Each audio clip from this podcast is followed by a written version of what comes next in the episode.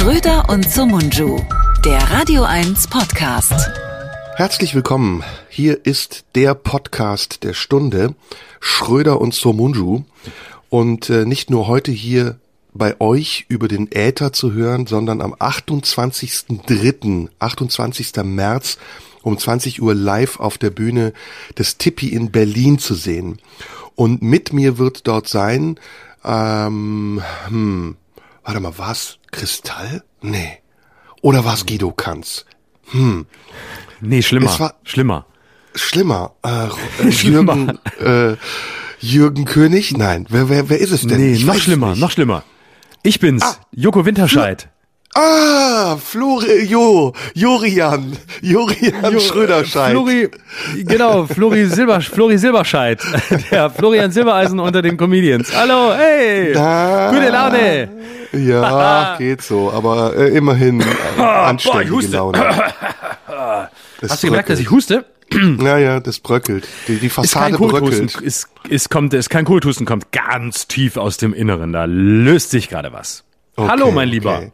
Hallo Florian, ich freue mich sehr, dich zu hören. Wie geht's dir? Ich mich auch. Danke. So soweit, äh, soweit ganz gut. Ähm, mit unterschiedlichen Stimmungsschwankungen. Aber wenn ich höre, dass wir uns am 28. März sehen im Tipi am Kanzleramt, dann freue ich mich natürlich unglaublich und hoffe, dass ganz viele unserer Hörerinnen und Hörer auch dort sein werden, dass wir die mal persönlich kennenlernen, weil wir wollen uns ja auch gerne, dann wollen wir einen Stuhlkreis bilden, bisschen mit denen reden.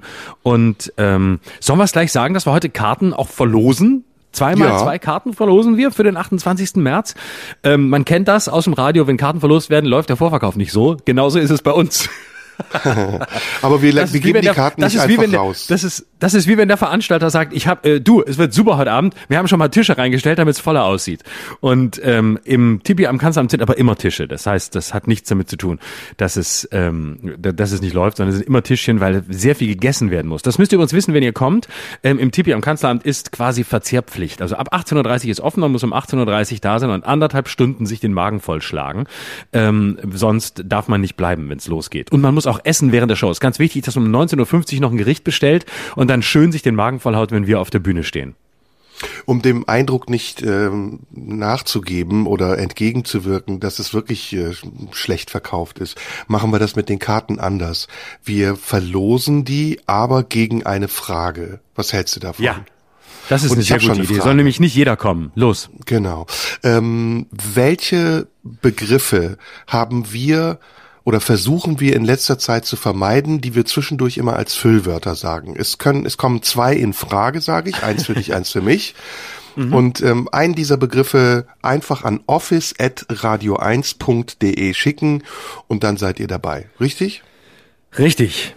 Wunderbar. Das ist ein schönes Gut. Quiz. So machen wir das. Toll. Also nochmal, welche Begriffe ähm, wollen wir vermeiden, die wir sonst so oft hier sagen? Haben wir in mehreren Folgen thematisiert. Wir sagen sie auch zwischendurch sogar noch immer wieder aber ähm, ihr wisst genau, was ich meine und schickt das nochmal an office.radio1.de. So, jetzt habe ich alles gesagt. Super. Das erinnert mich übrigens, dass mit dem, dass es da so viel zu essen gibt im Tipi. Das erinnert mich an einen unserer ersten gemeinsamen Auftritte vor vielen Jahren im Quatsch Comedy Club in der Mixed Show. Ähm, das weiß ich noch. Da warst du nach der Pause dran und da haben irgendwie Leute auch in der ersten Reihe im Quatsch Comedy Club Nachos gefressen und du hast zehn Minuten diese Leute so dermaßen beschimpft, dass sie Nachos gefressen haben. Ich, ich stand wirklich hinter der Bühne und ich konnte nicht mehr vor Lachen, weil du da oben stand so, hey, Nacho-Fresser, kein Respekt vorm Künstler. Ich, ich komme doch auch nicht zu euch nach Hause und fress Nachos, wenn ihr fickt und so. Und du hast wirklich in einem, und dann hast du Thomas Hermanns beleidigt und hast gesagt, ja, und glaubt ihr denn, Thomas Hermanns interessiert sich für euch hier 30 Euro für so eine Scheißshow, zahlt hier Eintritt, aber Thomas Hermanns sitzt in seiner Penthouse-Wohnung im Prenzlauer Berg und kackt auf euch. Deshalb werde ich ja auch nicht mehr eingeladen. Das ist, ist nachvollziehbar. Richtig, du, aber ich, ich wurde noch nie eingeladen. Ich war zwei, drei Mal in der Mixshow und dann war es mir zu blöd und in die Fernsehaufzeichnung kam ich nie und dann bin ich auch nicht mehr in die Mixshow gegangen. Muss man auch nicht haben. Ist schön, wenn man anfängt, so als Comedian kann man ein bisschen üben, aber ansonsten muss man sich da nicht für 3,50 Euro dahinstellen. Auch wenn es natürlich ein total schönes Erlebnis ist für alle, die da hingehen. Gar keine Frage, insbesondere für Touristen aus äh, meiner Heimat, aus Schopfheim und aus Backnang und aus Bietigheim, die finden es ganz toll da. Mhm. Ja, nee, finde ich auch, muss man nicht hingehen. Ich war oft da, fünf, sechs Mal in der Fernsehaufzeichnung. Ich habe es mir dann Ende verschissen, weil ich irgendwas gesagt habe. Was habe ich nochmal gesagt? Ähm, Thomas Hermanns hat ein rosa Telefon, das ist der Comedy-Hitler. Äh, der, hat, der hat alles abbekommen. Und ich habe immer als Running Joke gesagt, ich habe einen Verdacht, ich glaube, der Hermanns ist schwul. Ich hatte mal, ich hatte mal ein Erlebnis mit Thomas Hermanns im Aufzug in einem Hotel in Köln, das wir, das wir beide kennen, dessen Namen wir nicht nennen wollen.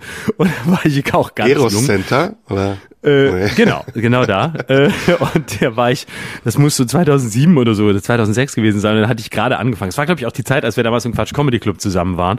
Und ich war irgendwie, ähm, war, war sehr ehrgeizig und sehr größenwahnsinnig und, und äh, war, sagen wir mal, sehr überzeugt von meinem Können. Dass, äh, und es gab wenig Gründe von dem, was ich damals konnte, so überzeugt zu sein, wie ich es war. Und dann stand Thomas Hermanns mit mir im Aufzug in diesem Hotel. Dann bin ich einfach eingestiegen und habe zu Thomas Hermanns gesagt, Thomas, sag mal, warum bin ich eigentlich nicht im Quatsch Comedy Club in der Fernsehaufzeichnung? Ähm, da, da, ich finde, da gehöre ich hin. Weißt du eigentlich, was ich mache? Lad mich doch dahin mal ein. Und dann stand Thomas Hermanns wirklich da und guckte mich an mit so einem, mit so einem Blick der totalen Verachtung und so unter dem Motto, was will dieser kleine Fatzke von mir? Und sagte dann auch völlig, völlig arrogant, so herablassend, ich weiß überhaupt nicht, was du willst. Was soll das?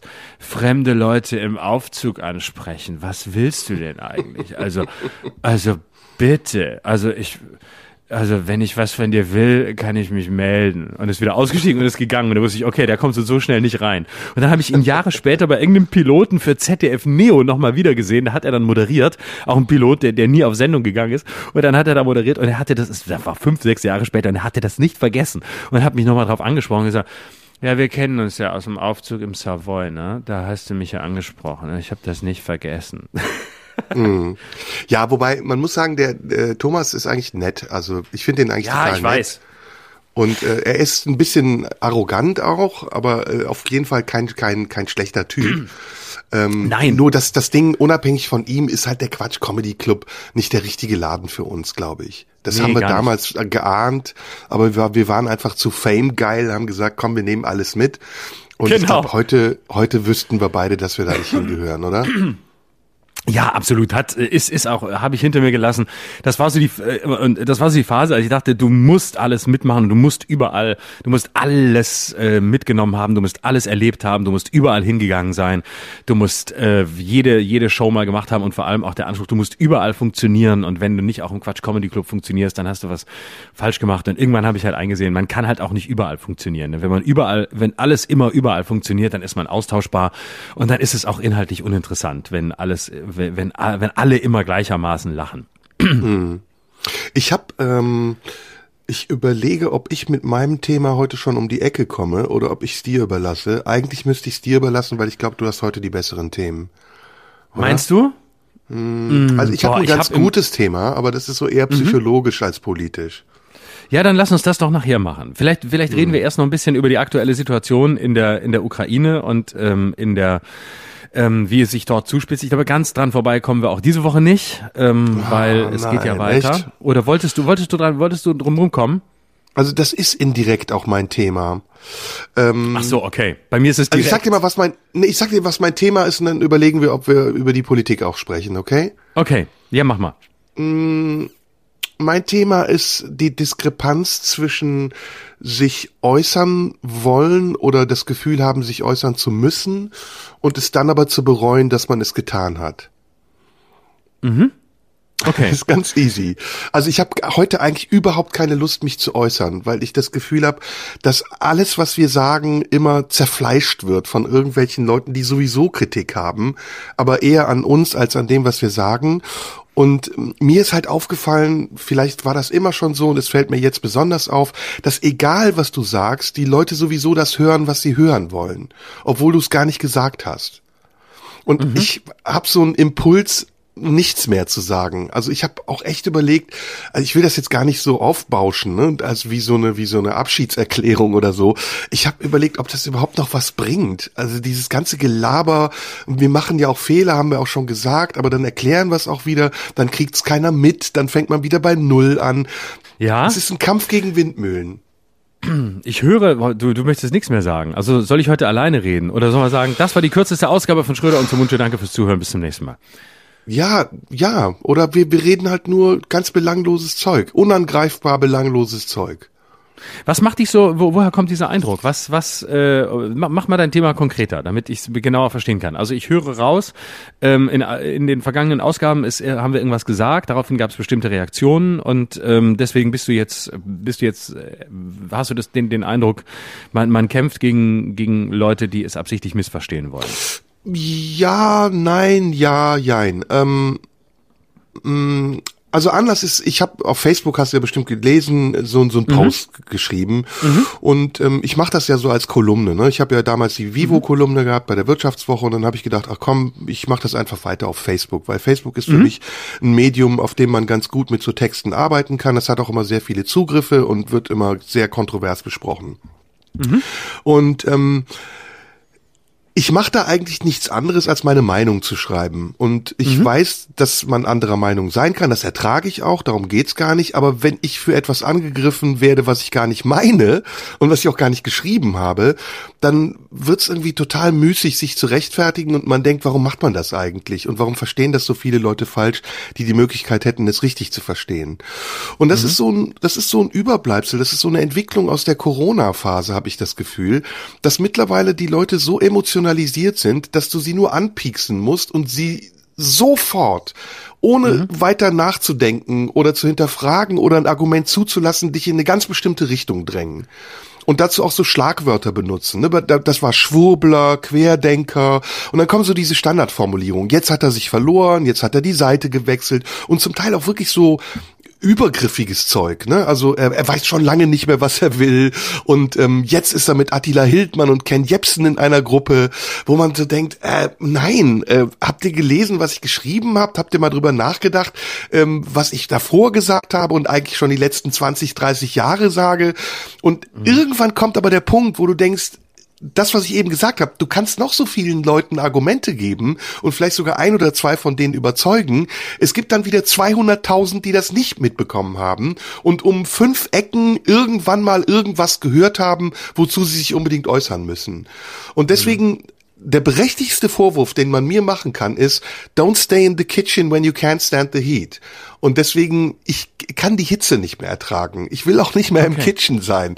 Und das ist so der Punkt, den ich dir vorschlagen wollte. Wie kommen wir da, wie komme ich da wieder raus? Hilf mir bitte, Florian. Okay. okay. Gut. Ähm, also, äh, was ich habe den Post ja gelesen und ähm, ich fand, äh, er war ja eher, er, du hast ja damit, sagen wir mal, eher deine eigene Indifferenz ausgedrückt. Also du hast ja, ja äh, so habe ich es verstanden, deine deine Verunsicherung ausgedrückt und äh, ähm, quasi dazu aufgerufen, sich es, es nicht zu leicht zu machen und sich nicht äh, auf auf eine der der Seiten äh, vorschnell zu schlagen oder dass es eine historische Konstellation ist, in der es natürlich ähm, auf der einen Seite sehr leicht und sehr nachvollziehbar nachvollziehbar ist, auf der, auf der richtigen Seite zu stehen, nämlich auf, auf der ukrainischen Seite, auf der angegriffenen Seite. Ähm, so, aber, aber dass es darum geht, da, da differenziert zu bleiben und ähm, jetzt, jetzt es nicht sich zu leicht zu machen. So habe ich es verstanden. So würde ich es mal zusammen. Ja, und so. ich habe mich doch weder über die Opfer des Krieges lustig gemacht, noch habe ich Partei Nein. ergriffen für Putin, oder? Nein, das, das, das habe ich überhaupt nicht rausgelesen. Nee. Nö. Nö, es war, es war sozusagen ein Kennzeichen, ein Kennzeichen der, der, der aktuellen Verunsicherung. Und äh, da, du hast ja sicher mehr mit Ambivalenzen gespielt, als es, als es viele andere tun, die dann, die, die eben sehr klar sich positionieren. Ähm, aber ich hätte jetzt ähm, nicht erwartet, dass man, was man da reinlesen will, was dir irgendwie Parteilichkeit äh, vorwerfen sollte, weil genau die Parteilichkeit äh, ist ja nicht da. Also man, man könnte jetzt kritisieren, ähm, dass du dich rausziehst. Das wäre jetzt nicht meine Position, das zu kritisieren, aber das wäre noch das Eheste, was ich mir vorstellen könnte. Hm. Nee, genau. Und ähm, mein, ich sagte mal, was mein Anlass war. Ne? Mein Anlass mhm. war, dass ich das Gefühl habe, dass jetzt gerade die Anteilnahme an diesem Krieg kommerzialisiert wird. Und ich sage das in, in großem Respekt vor den Opfern dieses Krieges. Ich sage das in großer Verachtung vor Wladimir Putin, der diesen Krieg begonnen hat, der ihn initiiert hat und der ihn immer noch führt. Aber trotzdem muss man doch hinterfragen dürfen, welcher Unterschied es ist, ob jetzt die Flüchtlinge, die noch vor ein paar Monaten an der weißrussisch-polnischen Grenze waren, die zurückgewiesen wurden, uns einen Scheißdreck interessiert haben haben oder eben die Flüchtlinge, die jetzt aus dem Kriegsgebiet zu uns kommen, für Riesenaktionen sorgen. Das war so mein Anlass, diesen Text zu schreiben und zu sagen, offensichtlich wird damit zweierlei Maß gemessen und tatsächlich ist es ja auch so. Wir haben im Moment 26 Kriege auf der Welt. Es gibt eine Menge Leute, die daran sterben und noch viel mehr, die davor flüchten. Und jetzt plötzlich fällt uns auf, dass es einen Krieg gibt, bloß weil er 1500 Kilometer von uns entfernt ist. Das war so der Gedanke, den ich hatte. Und ich wollte damit überhaupt nicht Bombenangriffe auf Ukrainer rechtfertigen oder Putin in Schutz nehmen. Das haben wir hier auch schon gesagt. Und ich habe ja auch schon genug andere Texte geschrieben und mich dazu geäußert, was ich von diesem Krieg halte. Aber trotzdem, ne, es kommt dann trotzdem dazu, ellenlange Abhandlungen, wie kannst du nur, so wie damals bei Corona das ja auch so war, dass sobald man äh, angezweifelt hat, dass die Regierung alles richtig gemacht hat, man mitverantwortlich war für den Tod von Leuten, die auf der Intensivstation liegen. Und das war ja mhm. auch eine Verkettung von Argumenten, die überhaupt nicht statthaft ist und die jegliche Meinungsäußerung sofort im Keim erstickt. Und wir müssen doch in einer Zeit, in der es wichtig ist, auch miteinander zu reden, Argumente möglich machen und wenigstens erstmal hören, warum jemand etwas sagt, bevor wir darauf antworten mit der gleichen Vernunft, wie es der andere meint, oder? Mhm. Also fragen, fragen wir vielleicht mal zuerst, bevor wir zu einer Lösung kommen, was hat sich da verschärft? Was hat sich auch durch den Ukraine-Krieg verschärft? Also äh, ich glaube, die Diagnose ist richtig, dass das schon ähm, in der in der Hochphase der Pandemie, als wir noch über über Querdenker und über äh, Demos geredet haben, ähm, von von Impfgegnern und irgendwelchen Davidsternen, ähm, auf denen ungeimpft stand, als das noch das Thema war, schon da hat man ja so eine so eine Radikalisierung und auch eine eine Banalisierung der Diskussion festgestellt. Und dann hatten wir ja alle die Hoffnung, ähm, was wird denn sein, wenn die Maßnahmen dann gelockert werden, also was ja jetzt übrigens nächste Woche auch der Fall ist, ähm, was in Klammern gesetzt ja auch schon wieder eine sehr die, kontroverse Diskussion ist, ob das der richtige Moment ist. Aber egal, jetzt haben wir diese Situation und alle haben ja gespannt gesagt, was wird denn dann sein? Was wird sein, wenn diese Lockerungen früher kommen und die ganzen Leute, die jetzt äh, auf der Straße sind und sagen, wir leben in einer Corona-Diktatur, wenn das von heute auf morgen einfach weg ist? Und jetzt ist es aber leider die Situation, dass wir darüber nicht mehr reden können, weil sich keiner mehr dafür interessiert, dass die Maßnahmen wegfallen, weil alle auf den Ukraine-Krieg gucken. Und was ist durch, durch diesen Krieg äh, jetzt vollzogen worden? Ich glaube, dass jetzt im Moment eine weitere äh, Radikalisierung stattfindet und dass eine weitere ähm, ja, eine, ein weiteres Stadium der Aussichtslosigkeit eintritt. Also äh, schon die Pandemie war die Situation eines Kontrollverlusts, aber sie war irgendwann beherrschbar, weil man sich entscheiden konnte, lässt man sich impfen, lässt man sich nicht impfen. Man wusste, früher oder später wird man es irgendwie kriegen. Die Varianten wurden harmloser und irgendwie hatte man so das Gefühl, okay, wir werden irgendwie mit diesem Virus leben lernen müssen. Es wird nicht komplett verschwinden, aber es wird irgendwann endemisch werden. Und jetzt und damals hatte man den, den Eindruck, naja, irgendwann werden wir zu einer Normalität zurückkehren können und mindestens war irgendwo am Horizont der Eindruck, es könnte irgendwann wieder so normal sein, wie es vorher mal gewesen sein muss. Wenn auch nicht genauso, aber wir werden zu einer Normalität zurückkehren. Und im Moment, durch den Ukraine-Krieg, erleben wir etwas, wo wir sagen müssen, vielleicht ist dieser Krieg viel krasser äh, als die Pandemie. Und zwar, auch wenn er lokaler begrenzt ist oder mindestens noch ist oder lokaler begrenzt sein wird, es sei denn, wir reden über einen Weltkrieg, was aber, glaube ich, im Moment nicht tun müssen. Das heißt, es ist eigentlich lokaler. Wir haben nicht das pandemische Moment in diesem Krieg, aber er könnte die Weltordnung so nachhaltig verändern, dass es durch oder nach diesem Krieg wirklich eine andere Normalität gibt, die eben nicht mehr ist wie die vorherige. Und das könnte zu einer Situation führen, in der Menschen sich doch noch existenzieller bedroht fühlen und darum auch noch ähm, radikaler werden und noch weniger an Grautönen und an Zwischentönen zulassen, weil sie den Eindruck haben, es geht, es ist der Moment des Bekenntnisses, des historischen Bekenntnisses. Und das ist eine Parallele zu ideologischen Zeiten der 80er Jahre. Es geht wieder darum, sich klar zu positionieren. Wo stehst du? Bist du Putin-Versteher äh, oder bist du auf der Seite der Richtigen? Bist du auf der Seite der Ukrainer? Und ähm, durch die ziemlich einhellige Position, dass wir natürlich auf, hinter den Ukrainern stehen, weil sie das, das angegriffene Land, die angegriffene Nation sind, ähm, aus dieser Konstellation heraus, äh, glaube ich, entsteht nochmal ein, ein, ein anderer Radikalisierungsdruck, ein anderer Bekenntnisdruck, der noch, noch weniger äh, an, an Differenzierungen zulässt. Das wäre mal zunächst meine, der Versuch einer Diagnose. Ja, und du hast halt vor allen Dingen gar keine Möglichkeit mehr, etwas zu sagen, ohne dass du sofort in so einen ganz engen Meinungskorridor gerätst, aus dem du auch nicht mehr rauskommst. Sagst du, wir haben auch Schuld an dieser Krise, weil wir der Ukraine Hoffnung gemacht haben und wir führen auch andere Kriege, die uns einen Scheißdreck interessieren, dann bist du sofort in einem Whataboutism. Sagst du, ähm, es gibt in der Ukraine tatsächlich auch Nazis, dann bist du sofort Putin-Versteher. Sagst du irgendwas anderes, dann bist du dies sagst du was Neues, bist du das. Also es ist kaum noch möglich heutzutage äh, in einen Diskurs zu treten, in, der offen ist und der, der offen lässt, wo man steht und der diesen Gedankengang, den man hat, erstmal sich entwickeln lässt, bevor man zu einem Ergebnis kommt. Und ich bin ja, ich, ich höre, während ich spreche, schon die Kommentare. Jetzt sei doch nicht so wehleidig. Du bist doch auch jemand, der austeilt. Du musst doch einstecken können. Das sind so die Standardargumente. Ja, ich teile aus, aber in einem ganz anderen Kontext, nämlich als Rolle, wenn ich einen Hassprediger spiele in einem definierten Raum, nämlich auf der Bühne, auf der ich ankündige, was ich mache und ich unterscheide mich in dem Moment von einer Privatperson, die ihre eigene Meinung sagt, so wie wenn ich auch eine Kolumne schreibe auf Facebook, ich auch jemand bin, der gerade etwas tut in einem bestimmten Rahmen. Ich, ich äußere eine Meinung, ich gebe einen Diskussionsbeitrag. Natürlich möchte ich, dass Leute sich dazu äußern und es kommentieren.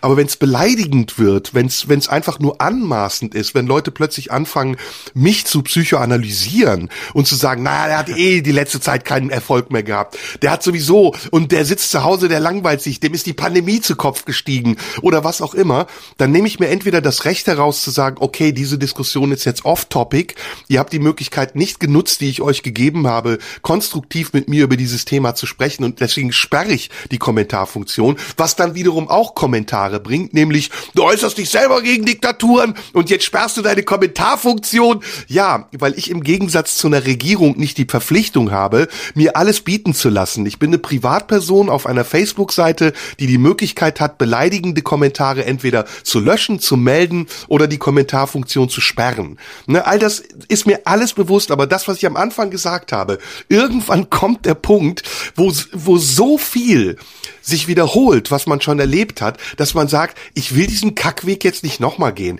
Ich will entweder, dass die möglich, dass die Leute erkennen, was wir hier machen, ja, dass wir einen Podcast machen, in dem wir uns immer wieder darum bemühen, neue Positionen zu finden, miteinander zu reden, ein Beispiel dafür zu geben, wie man konstruktiv miteinander reden kann, auch wenn man anderer Meinung ist, oder ich will dieses Angebot zurückziehen und sagen, ich habe da keinen Bock mehr drauf, weil a, werde ich davon nicht reich und b, werde ich davon auch nicht glücklicher, denn es ist auch unglaublich viel negative Energie, die da auf einen reinprasselt. Also ne, mhm. mal ganz abgesehen davon, dass man das absorbieren kann, wenn man sagt, gut, ich stehe in der Öffentlichkeit, muss ich aushalten. Aber irgendwann kommt halt auch ein Punkt, wo man sagt, es reicht. Also ich habe jetzt zum Beispiel auch, sorry, letzter Satz, über uns beide was gelesen wieder, wo ich denke so, Alter, ey, ich würde am liebsten bei dir klingeln und dir mit der hohlen Hand ins Gesicht hauen. Ja, so wirklich, äh, der kriegt dem Schröder in den Arsch. Der Schröder ist ja sowieso der angepassteste Wichser auf dem ganzen Planeten. Auch, dass du schon so abgestempelt bist als Systemling und Fascho ja, ja. und alles, wo ich denke, ey, wie oft müssen wir es jetzt noch erklären? Und ich glaube, was Besseres als uns werdet ihr sowieso nicht finden. Also seid doch dankbar dafür, ihr Pisser. Ja, ja. Äh, Hashtag Resilienz, sage ich nur nur. Resilienz ja, ist das neue, ja. ist das neue Modewort, äh, das wir jetzt alle entwickeln müssen, seit, seit der Krieg begonnen hat. Resilienz. Ich persönlich muss sagen, ähm, ich äh, lasse das alles äh, sehr äh, mit groß, sehr gelassen an mir vorbeiziehen und ich sehe das, wie ich, wie man, wie ich etikettiert Das stimmt ja nicht ganz. Ich habe Momente erlebt, wo du auch mega angepisst warst. Ich, ja, ich weiß das auch, dass du sein. manchmal auch mega angepisst bist. Das kann manchmal sein, ja, aber da, da, muss schon viel zusammenkommen. Aber ich gucke mir das an und denke, guck, ah, jetzt bin ich, was bin ich heute? Ah, heute bin ich wieder ein Systemling, habe ich wieder angepasst, heute bin ich wieder, heute bin ich wieder ein, ein, ein, ein linksgrüner Wichser, morgen bin ich wieder ein Fascho. Ich bin sehr viel und äh, ich, mir ist nur wichtig, dass es sich die Waage hält. Also ich möchte euch gerne auffordern, wenn ihr mich beleidigen wollt, bitte achtet ein bisschen drauf, dass es sich die Waage hält. Also Systemling, linker Grüner und äh, auf der einen Seite und Fascho. Bitte, äh, gleichberechtigt. Ja, bitte Ja, beides in den Ring werfen. Das wäre mir Florian, wichtig, sonst wird es zu einseitig. Jetzt flüchtest du dich ein bisschen in Zynismus. Lass uns doch mal, also ich, ich, ich, war- ich würde gerne diese Haltung haben, die du da gerade propagierst, aber Fakt ist ja, wir haben sie nicht wirklich. Und lass uns mal dazu stehen auch. Ich meine, es ist doch ein Unding, ja, dass jemand dich als Faschisten bezeichnet. Das ist doch eine Frechheit. Da muss es doch eigentlich eine rechtliche Handhabe dagegen geben. Genauso wie es ein Unding ist, das sage ich jetzt nochmal dazu, dass ich als Rassist, als, was weiß ich, ähm, als Ableist, als, als ähm, ähm, Antifeminist bezeichnet werde, obwohl ich nachweislich seit etlichen Jahren für eine ganz bestimmte Haltung stehe und die auf der Bühne propagiere, die in jedem meiner verfickten Texte schreibe und auch schon ganz oft den Kopf dafür hingehalten habe. Und es ist ein Unding, dass Leute, die eigentlich in der Lage dazu wären, das zu verstehen und zuzulassen als Argumentationsgrundlage für einen konstruktiven Diskurs, genau auf diese destruktive Ebene gehen und uns angreifen und uns Energie wegnehmen, die wir brauchen könnten, um genau diese Leute vielleicht sogar in dem Moment in Schutz zu nehmen, wenn sie von anderen wirklichen Wichsern angegriffen werden. Und das, das will ich mir nicht bieten lassen und dagegen möchte ich auch was tun und deswegen sage ich dir hier auch, lass uns gemeinsam irgendwie einen Weg finden, wie wir einerseits gefeit sind davor und uns nicht irgendwie die Motivation nehmen lassen, diesen Podcast hier zu machen, auf der anderen Seite aber auch vielleicht noch so offen bleiben, dass wir die richtigen Argumente oder die berechtigten Argumente zulassen können, ohne alles abzublocken. Ja, natürlich, du hast ja recht, es ist, äh, es ist vieles so, aber ich würde da auch, es ist eine Frage, ob man, wie viel Raum und Macht äh, man, man diesen, diesen Leuten gibt. Und wir geben ihnen jetzt schon wieder sehr viele Minuten hier. Äh, Ja. indem wir, damit geben wir ihnen ja letztlich die Macht, die sie gerne haben wollen und die sie nicht verdient haben. Sondern äh, ich finde, sie haben auch sehr viel Ignoranz verdient und sie haben auch Gleichgültigkeit verdient, weil damit, äh, damit setzt man sich ab gegen die Leute, die letztlich das Forum gar nicht brauchen, dass sie sich aber erarbeiten, indem wir sie, indem wir ihnen hier so viel Raum geben und indem, Weiß ich indem wir nicht. auch so emotional werden. Weiß in ich dem Moment, nicht. in dem wir Vielleicht so muss man auch werden- emotional werden, um glaubwürdig zu bleiben. Ist mir doch ein Engagement. Irgendwie Genau. lässt es mich ja doch nicht kalt, wie du siehst. Ich merke das, ja, aber man, ich äh, glaube, man muss es, äh, man muss es abhaken als äh, äh, Teil eines ewigen Rauschens, ähm, das äh, am Ende auch gar nicht so viele Leute interessiert. Das ist auch das, das ist ja auch das Schöne. Es ist am Ende, es versendet. Ich bin, bin da vielleicht jetzt sehr gleichgültig. Du bist da emotionaler. Ich, ich sehe das als äh, ganz vieles als gar nicht der Erwähnung wert und denke, ähm, lass sie alle vor sich hinsenden, lass sie alle machen ähm, und wir machen unser Ding, die machen ihr Ding und äh, wenn sie glauben, dass sie das tun müssen, sollen sie das machen. Mir ist es meistens relativ egal. Ist man eigentlich resilienter, wenn man es ignoriert, oder ist man resilienter, wenn man es ernst nimmt und argumentiert?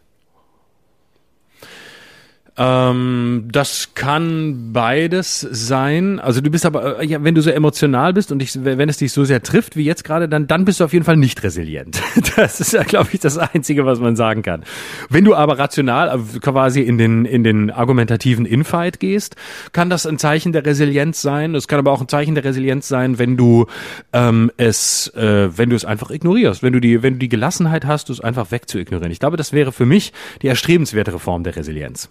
Okay, dann ignorieren wir ab heute diese Sachen und dann lass uns über was anderes reden. Basta. Genau. Gut. So, was wolltest du und das denn ist reden? doch gut. Ich wollte gerne ähm, nochmal äh, über, ähm, über über die aktuelle Situation beziehungsweise würde gerne ein bisschen tiefer gehen in der ähm, in, in der in der Analyse dessen, was da gerade was da gerade in in der Ukraine passiert und ähm, ich äh, würde gerne über Überschrift ähm, äh, Nationalismus reden. Und zwar äh, nicht in der in der in der in der deutschen äh, Sicht und in der deutschen Art und Weise darüber zu reden, sondern ich habe mich sehr lange in der letzten Woche ähm, beschäftigt, äh, auch so, so mit der mit dem mit dem russischen Denken und der russischen Denkgeschichte. Und mir sind ein paar Sachen aufgefallen, über die ich gerne mit dir mit dir reden würde, weil für sie vielleicht all das, was da passiert, nochmal auf ein, äh, auf eine andere äh, Flughöhe bringen und wir nochmal mit mit ganz anderen Perspektiven über das reden können, was da los ist und uns vielleicht damit auch ein bisschen ein bisschen rausheben aus den Grabenkämpfen, die jetzt eben im Moment äh, überall stattfinden und bei denen jetzt alle mitmachen.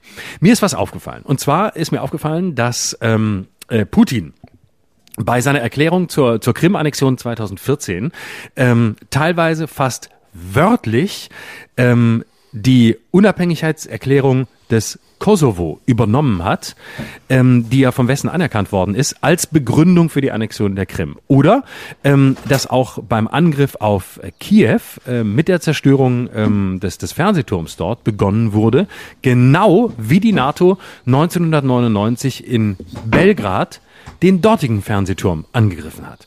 Und dann habe ich gedacht, das ist doch interessant, dass äh, Putin in der Rede damals in der Erklärung zur Annexion der Krim quasi wortgleich auf seinen Gegner rekurriert und dessen Begriffe übernimmt. Und ähm, dann habe ich mich gefragt, warum hat er das getan? Ähm, er ist schlau und, und intelligent genug, um das strategisch zu tun. Es war mit Sicherheit kein Zufall. Das heißt, man muss davon ausgehen, dass er uns, ähm, dem Westen, in Anführungsstrichen, sowas wie eine Lektion erteilen will. Unter dem Motto, ich lerne von euch, ich profitiere von euch, auch wenn ich euch letztlich dafür verachte. So, und dann ist mir aufgefallen, dass äh, dieser Zug von Putin gar kein, gar kein so neuer ist, sondern dass Russland als, als ein Land, das eigentlich immer ein, ein Land war ohne Identität, darüber haben wir ja beim letzten Mal schon gesprochen, die letzte Identität war vielleicht die Sowjetunion bis zum Ende des Kalten Krieges. Ähm, und es hatte aber trotzdem nie diese Identität, wie es sie früher mal hatte, als es noch quasi das, das Zarenreich gab. Und im Grunde war Russland ja nie ähm, wie der ferne Osten, wie China oder andere Länder so äh, das aus westlicher Perspektive heraus andere, das, das Exotische. Es war aber auch nicht das, was unmittelbar zum, zum Westen äh, gehörte, äh, sondern es war immer so eine, so eine Twitter-Position, so eine, so eine Zwischenposition. Es war in, in dem Sinne nie eine, eine, eine Identität da, es war nie sowas da wie ähm, ja so eine, so eine universelle Idee von dem, was man als, als Nation sein will. Und deswegen hat äh, Russland immer wieder gerade auch nach dem äh, Zusammenbruch der, der Sowjetunion äh, versucht quasi den Westen ähm, und das, was der Westen war, ähm, zu kopieren, es für sich zu übernehmen, um es anschließend gegen den Westen in Stellung zu bringen. Und der Westen ist darauf reingefallen und hat in Russland vor allem immer die, die Gefahr gesehen und geglaubt, oh, da, das sind die, die uns irgendwann wahrscheinlich hier äh, fertig machen werden, die werden irgendwann ähm, die sein, die uns gefährlich werden. Das heißt, man hat in Russland quasi immer versucht, eine Alternative zum Westen zu sein, indem man genau die Konzepte übernommen hat. Und dazu zählt auch der russische Nationalismus.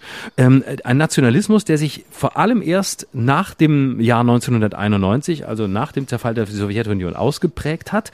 Und ähm, es ist ein, ein Nationalismus, der bisher mindestens anders war als der, als der westliche Nationalismus, der zwar eine westliche Idee war, aber sich in Russland anders gezeigt hat.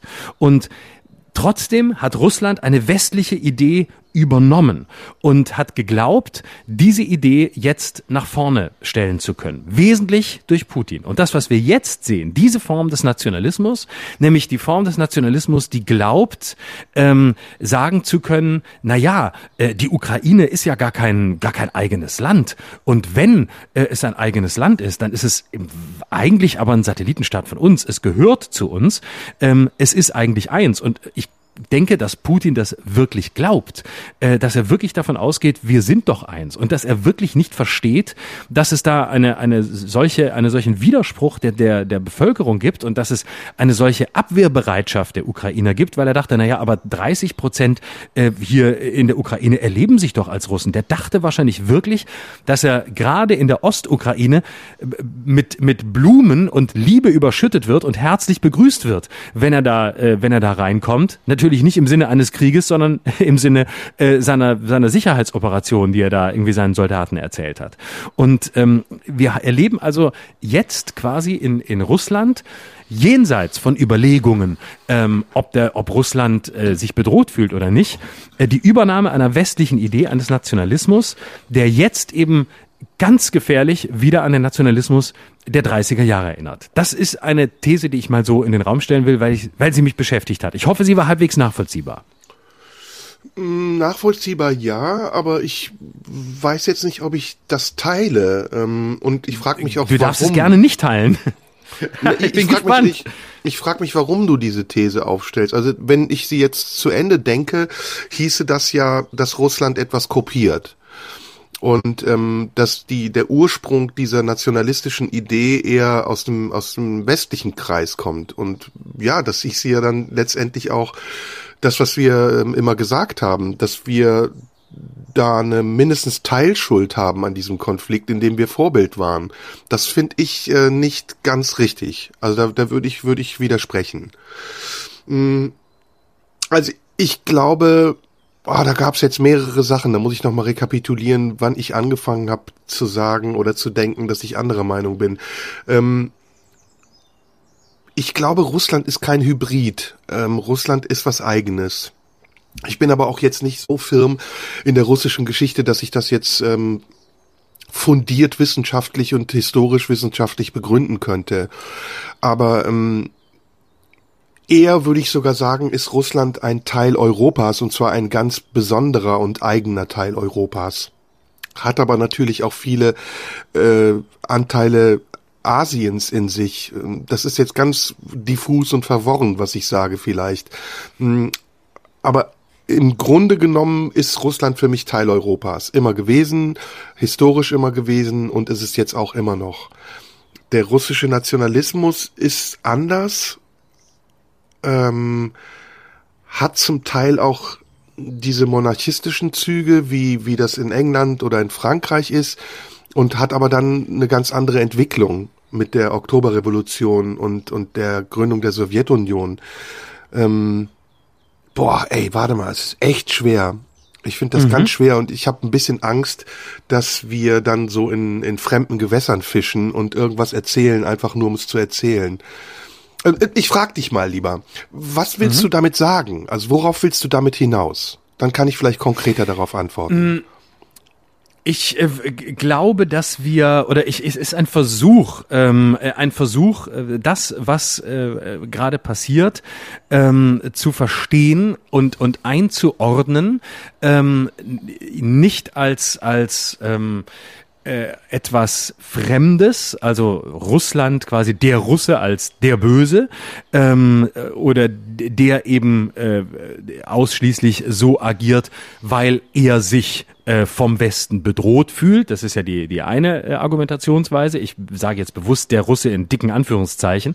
Ähm, das ist die eine Argumentationsweise, sondern sich anzugucken, welche Wechselwirkungen äh, bestehen, welche, welche Wechselwirkungen zwischen unterschiedlichen Identitäten oder unterschiedlichen Nationen, Ge Weltgegenden bestehen und wie können wir quasi ein Agieren ähm, anders verstehen und einordnen, ähm, ohne dass wir uns quasi mit den mit den Gra mit, mit den Grabenkämpfen äh, gemein machen. Und das ist gerade ein Versuch, das Phänomen ähm, des Nationalismus, des europäischen Nationalismus und des russischen Nationalismus zu verstehen. Wo ich am Ende damit hin will, weiß ich noch gar nicht. Es ist einfach nur, ähm, es ist mir aufgefallen und ich wollte es einfach so unfertig der Gedanke im Moment noch ist oder so unfertig ähm, das Ziel ist, auf das ich zusteuern will, einfach mal hier mit dir teilen.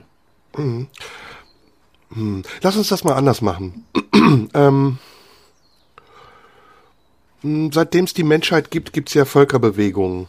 Und wir sind ja nicht alle da, wo wir herkommen, sondern wir kommen zum Teil aus ganz anderen Gegenden und leben jetzt hier oder sind Mischungen. Ist ja auch nicht so, dass wir alle ethnisch eindeutig sind, sondern viele Menschen, die in Deutschland leben, haben russische, polnische, hugenottische, was auch immer Einflüsse, mittlerweile auch türkische oder chinesische oder whatever.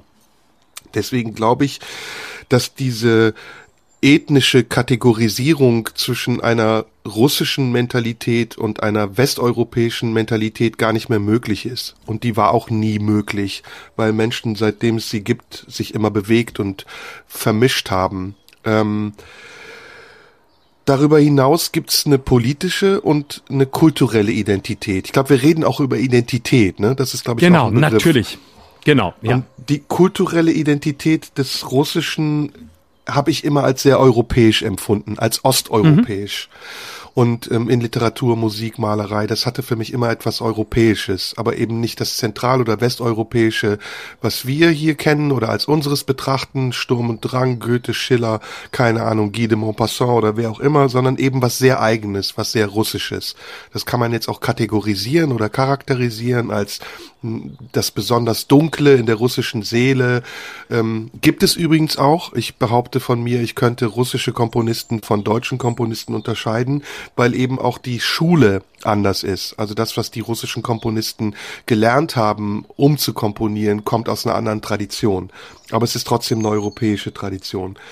Ähm, politisch sehe ich das auch ähnlich. Ich glaube, Europa ist ein Kontinent des Imperialismus und diese unterschiedlichen imperialistischen ähm, Stränge und Bestrebungen, die wir historisch aufgedröselt haben in der letzten Folge, von Römisches Reich bis, keine Ahnung, British Empire, Osmanisches Reich, etc., etc., etc., die gibt's in Russland auch. Und jetzt komme ich auf das, was ich eben gesagt habe, jetzt kann ich es, glaube ich, ein bisschen konkreter sagen.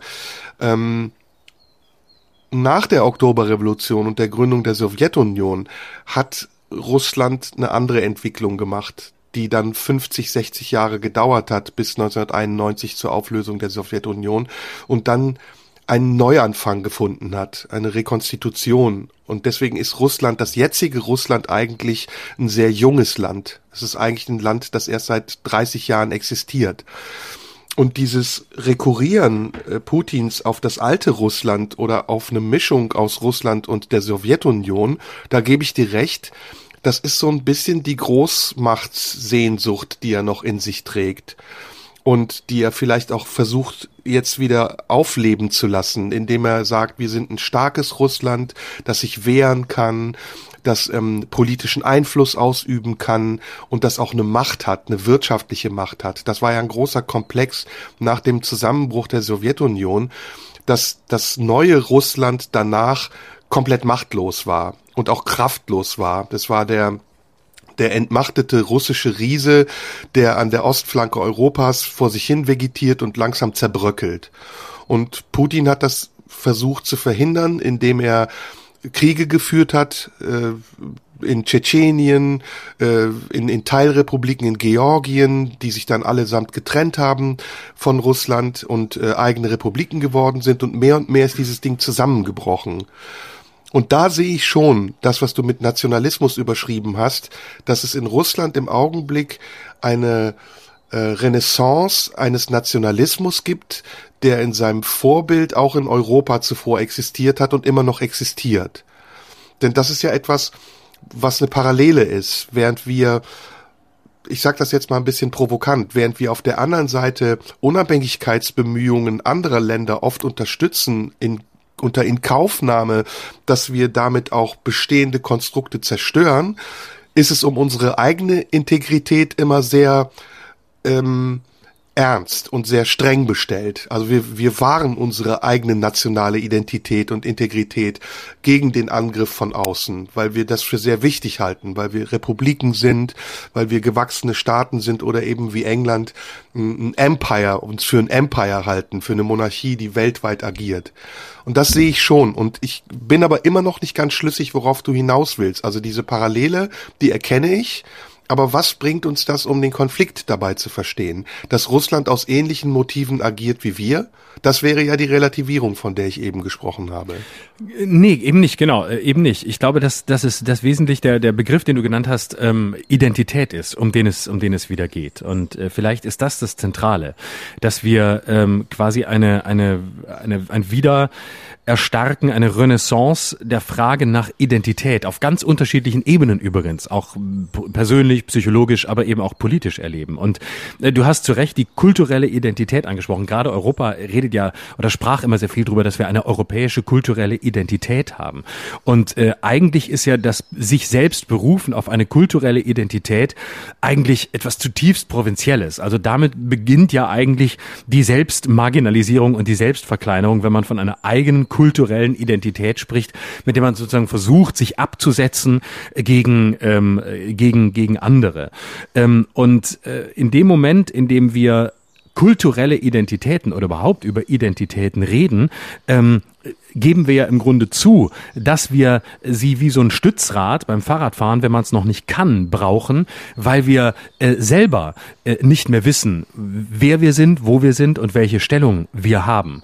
Und äh, in dieser Konstellation, in so einer in so einer postmodernen Konstellation, wie wir sie noch bis von bis vor ein paar Jahren, Jahrzehnten hatten, also die die die Haltung äh, Identität spielt gar keine Rolle mehr, äh, alles ist Differenz, alles ist fraglich, äh, gibt es noch den Menschen, gibt es noch ein Subjekt, was gibt's überhaupt noch? Also diese ganzen Selbstauflösungstendenzen, die uns mindestens in Europa, aber auch in den USA ja wesentlich geprägt haben in der Wahrnehmung. Also die ganzen Fragen, was ist, was sind wir, was ist das Ich, was ist der Mensch, was ist ein, was ist ein Künstler, wer spricht, ist es überhaupt noch wichtig, gibt es noch einen Autor oder brauchen wir das alles nicht mehr? Diese ganzen Fragen ähm, sind äh, im Grunde ähm, so tief, dass sie uns so tief auch zersetzt haben innerlich, dass wir versuchen, über eine kulturelle Identität irgendetwas aufrechtzuerhalten, was wir ähm, für das eigene halten. Und diese Identität, die scheint es in Russland in dieser Form in den vergangenen Jahrzehnten nicht mehr gegeben zu haben, weswegen man sie jetzt versucht, über den Nationalismus ähm, wieder stark zu machen. So, vielleicht komme ich jetzt näher an den Punkt. Hm. Hm. Ich, ich muss ganz ehrlich dazu sagen, ich bin heute ähm, nicht wirklich in Form. Ich bin ein bisschen eingeschüchtert. ja, wirklich. Ja? Ich, ich gebe okay. das ganz ehrlich zu. Ich bin, äh, ich habe im Moment echt Angst vor der Diskussionskultur, weil es so hoch emotional ist und die Menschen offensichtlich, weil sie ähnlich wie ich und du ja auch Angst haben vor der Entwicklung, sehr aggressiv reagieren. Deswegen bin ich im Moment so ein bisschen befangen. Ich, also ich fühle mich nicht frei okay. genug, gerade mit dir zu reden. Aber ich versuche es trotzdem. Ich merke das. Ähm, ja, du merkst, wir, das, müssen wir auch ein feinsinniger Mensch. Wie ich merke das, ja, ja. Und ich bin hier so, ich lustig. Ich bin hier voll so im, im, in, im Modus. Oh, lass uns mal hier gemeinsam die großen Welterklärungen versuchen, auch wenn sie zum Teil, wie gesagt, ähm, äh, noch noch unfertige Versuche sind, äh, äh, etwas auf, auf, auf die auf, aufs Gleis zu setzen, auf die Bahn zu bringen. Äh, und du bist quasi im Gegenmodus. Du denkst, ach du Scheiße, in deinem Kopf läuft schon wieder ab, wer wo bei Twitter wieder was reinschreibt, anschließend zu dem, was wir ja. gesagt gesagt haben ja. und uns äh, und uns äh, vorhalten will, warum alles äh, alles scheiße ist. Und ich kann dir das aber mir ist es gerade alles so so wurscht. Und, aber das sind zwei ja, ja. unterschiedliche Dynamiken, die da aufeinander prallen. Ich, also ich kann dir das erklären. Ich schätze das sehr an dir, dass du diese kindliche Freude hast, auch ähm, daran auszuprobieren und dass du offensichtlich ja auch tatsächlich ein bisschen resilienter bist als ich und sagst, mir geht das am Arsch vorbei, wie die Leute darauf reagieren. Ich sag das jetzt erstmal. Hm. Bei mir ist das so, ähm, ich habe eigentlich bis zu diesem Podcast mir immer verboten, äh, so schnell zu Dingen etwas zu sagen. Und es ist für mich wie ein Experiment, äh, dass ich mit dir eingegangen bin, mich relativ schnell zu äußern zu Vorgängen, zu denen ich eigentlich noch keine Meinung habe. Ähm, ich schöpfe natürlich aus dem, was ich weiß und ich glaube, ich weiß ein bisschen was und kann immer was sagen, was sich so anhört, als wäre es klug aber im Nachhinein, wenn ich mich dann höre, merke ich auch oft, dass ich manchmal Fehler mache. Und ich habe zum Beispiel in der letzten Woche Tito verwechselt mit Milosevic und ärgere mich da sehr drüber. Das widerspricht wirklich meinem Naturell. Also ich bin jemand, der versucht, wenn er etwas sagt, das so fundiert zu sagen, dass es auch zumindest unangreifbar ist aus meiner Perspektive. Argumente, das mhm. ist was anderes, die lasse ich gerne zu und über die denke ich auch gerne nach. Ähm, um jetzt nochmal auf das Thema zu kommen. Ich sag mhm. dir jetzt mal ganz emotional und versuche es so frei wie möglich zu sagen, was ich von diesem Konflikt glaube und was ich für die Ursache und die Motive der Handelnden halte.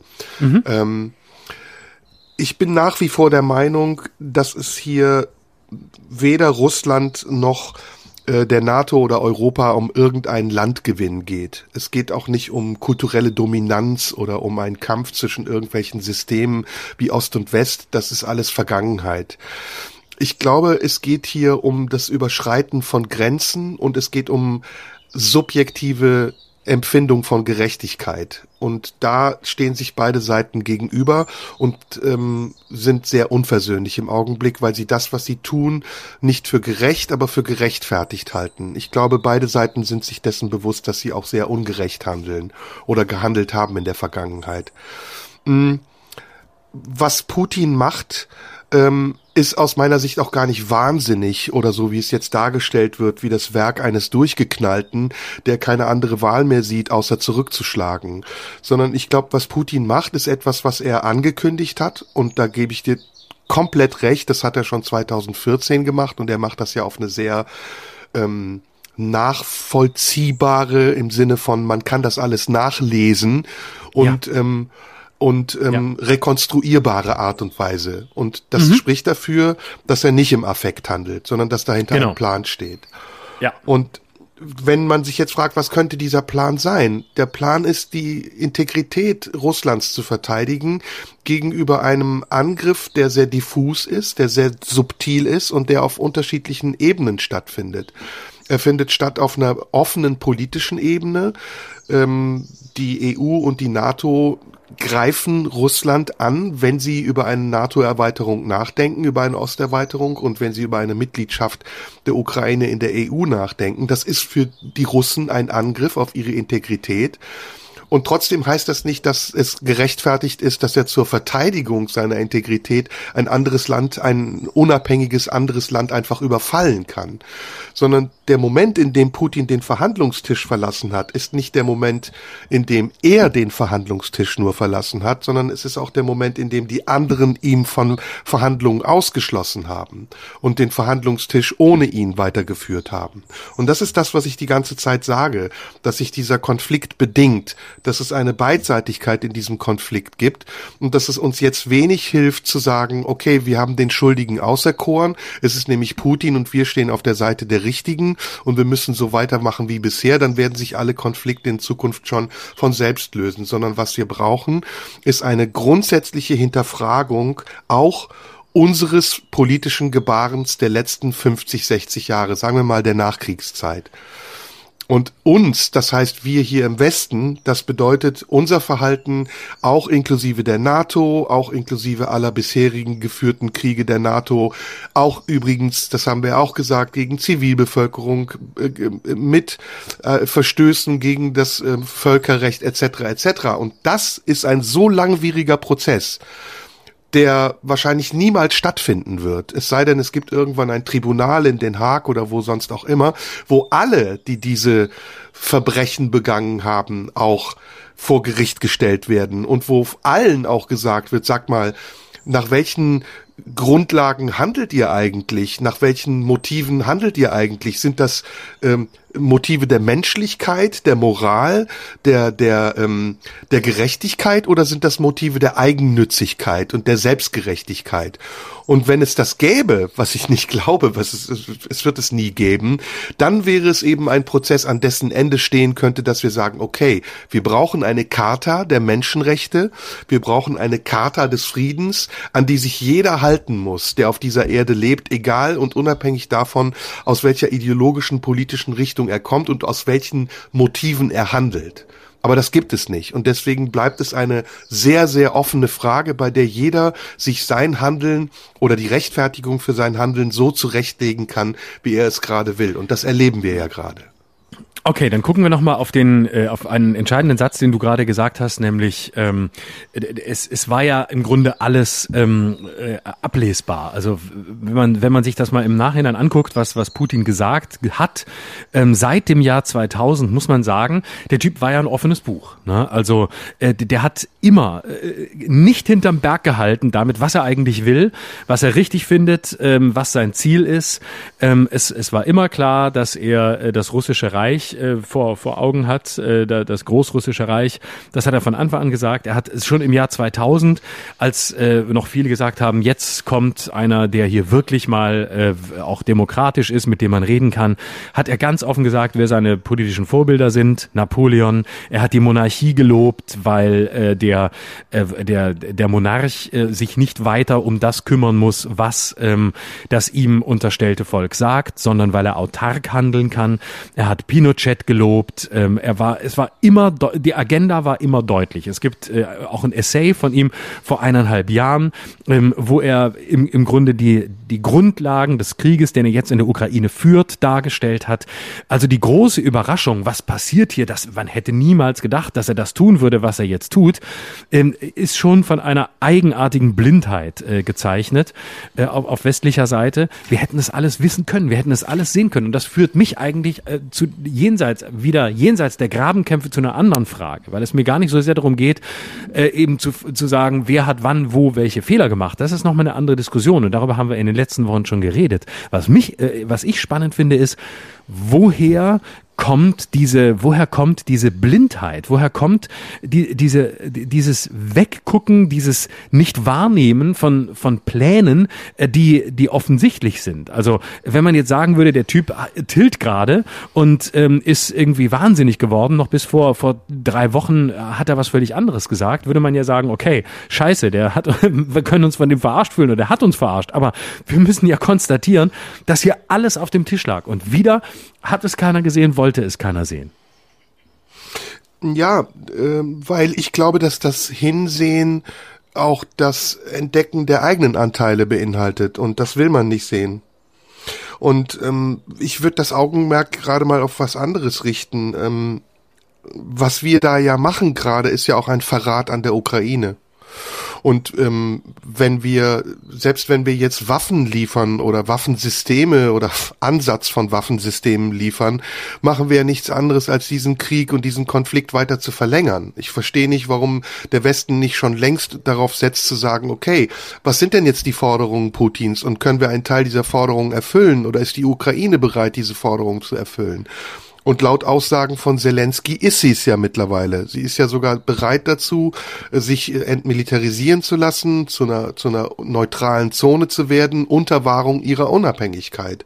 Und das macht man nicht. Und ich frage mich, ob wir nicht, also ich sage immer wir, entschuldige, ich meine damit natürlich die westliche Welt, die EU, die NATO, die Bündnisse, die es im Westen gibt, nicht das ukrainische Volk schon längst auch verraten haben, indem wir ihnen Hoffnung gemacht haben, äh, 2014 den EU-Beitritt in Aussicht gestellt haben, indem wir ihnen gesagt haben, ihr seid ein Teil Europas und jetzt, wo es hart auf hart kommt, sagen, okay, wir nehmen zwar die Flüchtlinge auf, aber alles andere, das machen wir so weiter wie bisher. Wir sagen EU-Beitritt nein Nein. Macron hat das ganz deutlich gesagt. Wir sagen NATO-Mitgliedschaft nein, weil uns geht nämlich der Arsch auf Grundeis. Wenn wir jetzt Farbe bekennen würden und die Hoffnungen, die wir euch gemacht haben, einlösen würden, dann würde das bedeuten, dass wir auch konsequenterweise an eurer Seite in diesen Konflikt mit eintreten müssten. Und das wollen wir nicht. Und auf der anderen Seite, was ich noch viel schlimmer finde, ist, dass wir unsere eigenen Interessen, unsere energiepolitischen Interessen,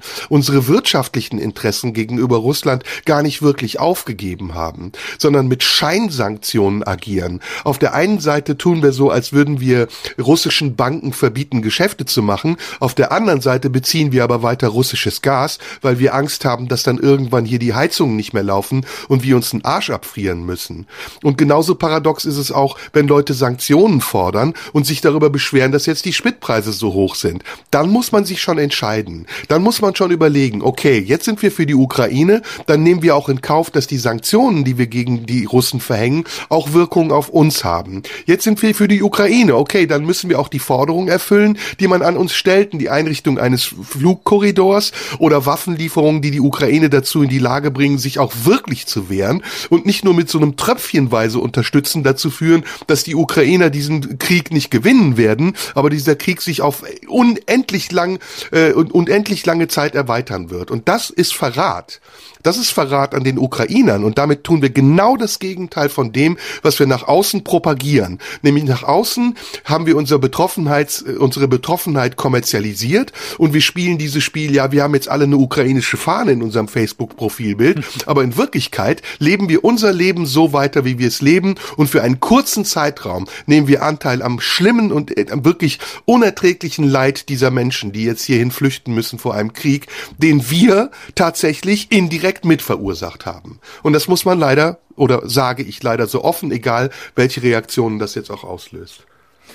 Ja, also es gibt ja im Grunde keinen äh, keinen guten Weg. Also ähm, die, auf, auf der einen Seite ähm, beschweren sich die beschwert man sich drüber, dass äh, jetzt alles teurer wird. Auf der anderen Seite ähm, äh, sagen wir, wir müssen aber jetzt dringend ähm, äh, äh, frieren, damit äh, Putin äh, auf keinen Fall äh, noch noch weiter ähm, hier hier äh, noch mehr Geld verdienen kann, um diesen Krieg zu finanzieren.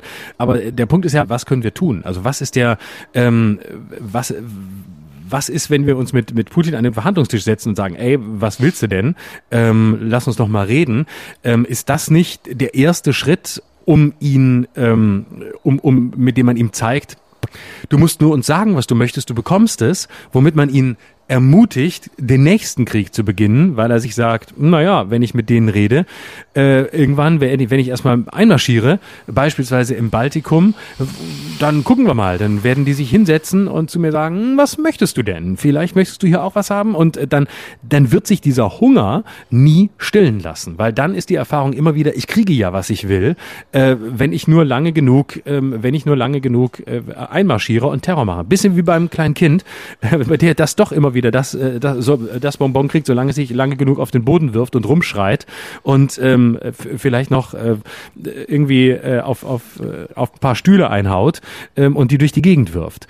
Das ist, das ist ja die Frage. Gleichzeitig gebe ich dir natürlich recht, man muss, man muss natürlich, man, man muss mit ihm reden. Also dieses, dieses Geschrei, was sich mittlerweile zum Teil auch in den Medien breit macht, so, jetzt muss die NATO aber, jetzt muss aber eine Flugverbotszone eingerichtet werden, jetzt müssen wir aber mit aller Härte gegen Putin vorgehen.